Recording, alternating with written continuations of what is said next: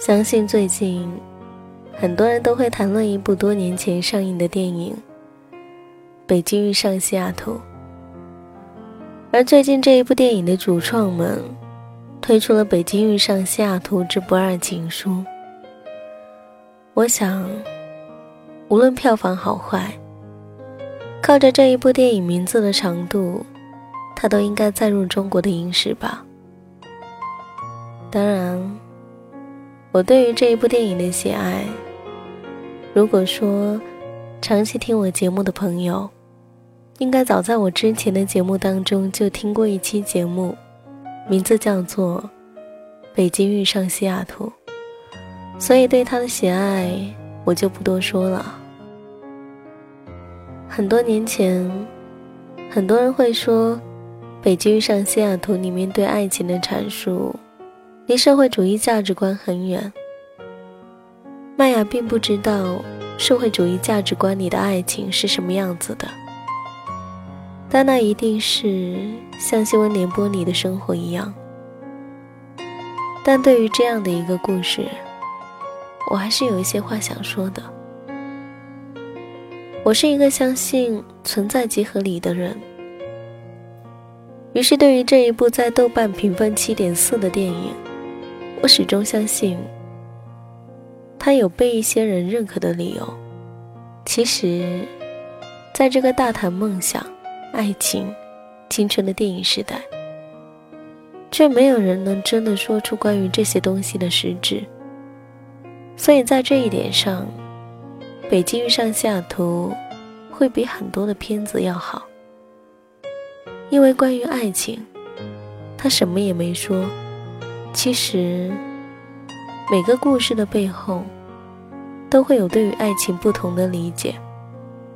正如在《真爱至上》里，我们发现真爱或许就在身边；又如在《恋恋笔记本》里，爱情或许就是那一份一次次的回忆和至死的陪伴。恰似在《萨摩的五百天》里。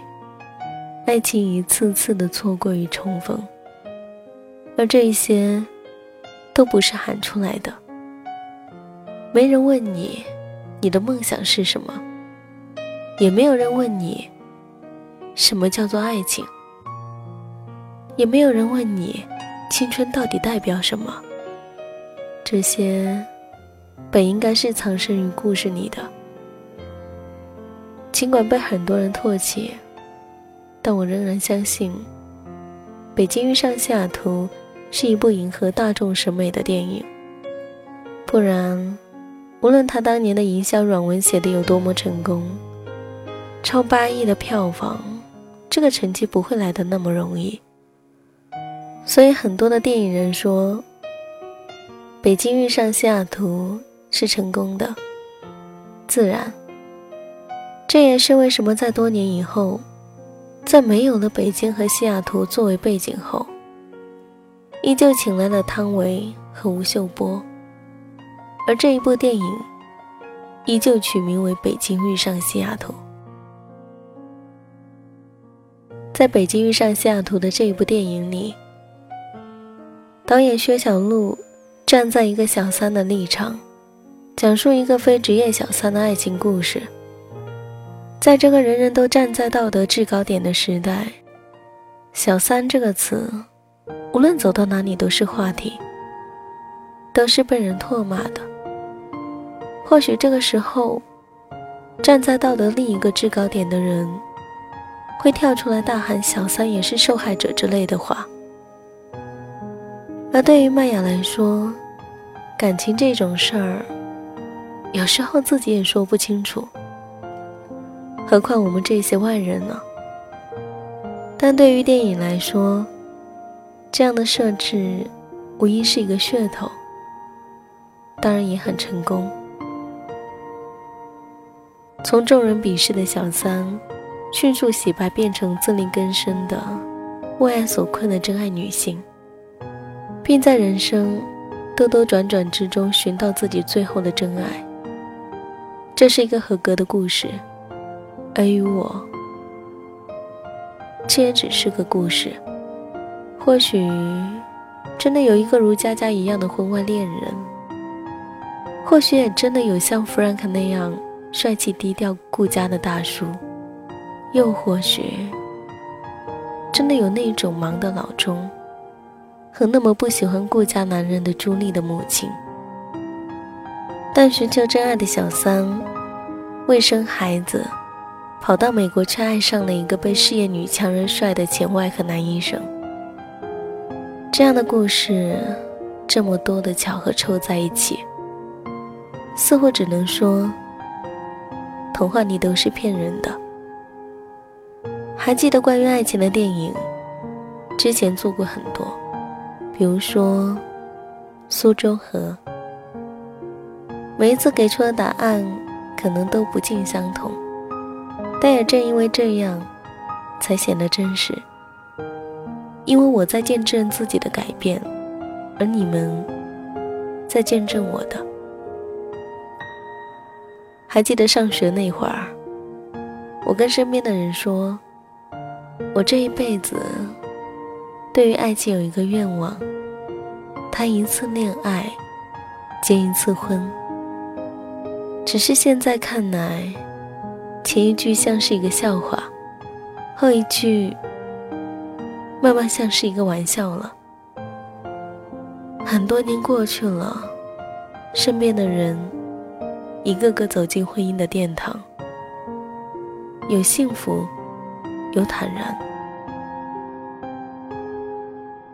我不知道这一些是不是爱情的一部分，或许是吧。就像我曾经在日志里写的那样，或许某一天。我们都会忘记怎么去爱这件事吧。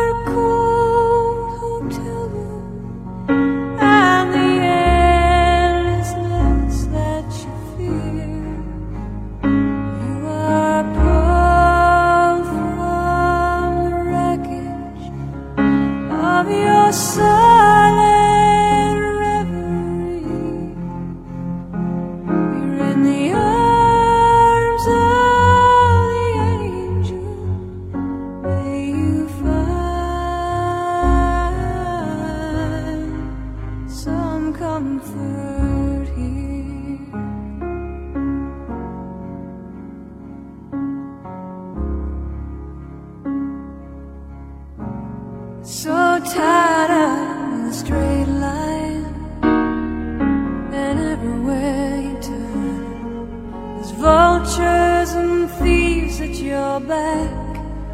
Storm keeps on twisting, keep on building lies that you make up for